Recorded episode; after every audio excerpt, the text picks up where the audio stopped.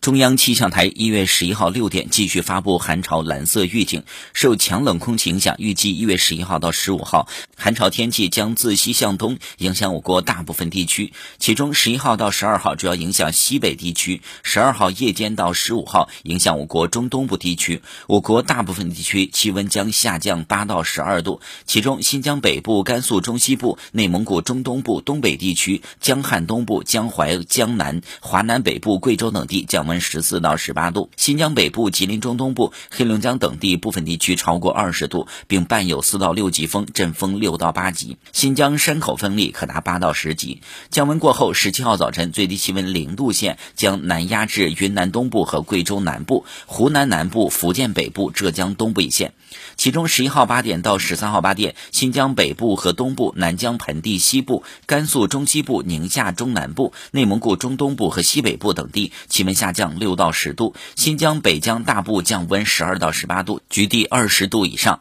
民众需要添衣保暖，做好防风准备工作。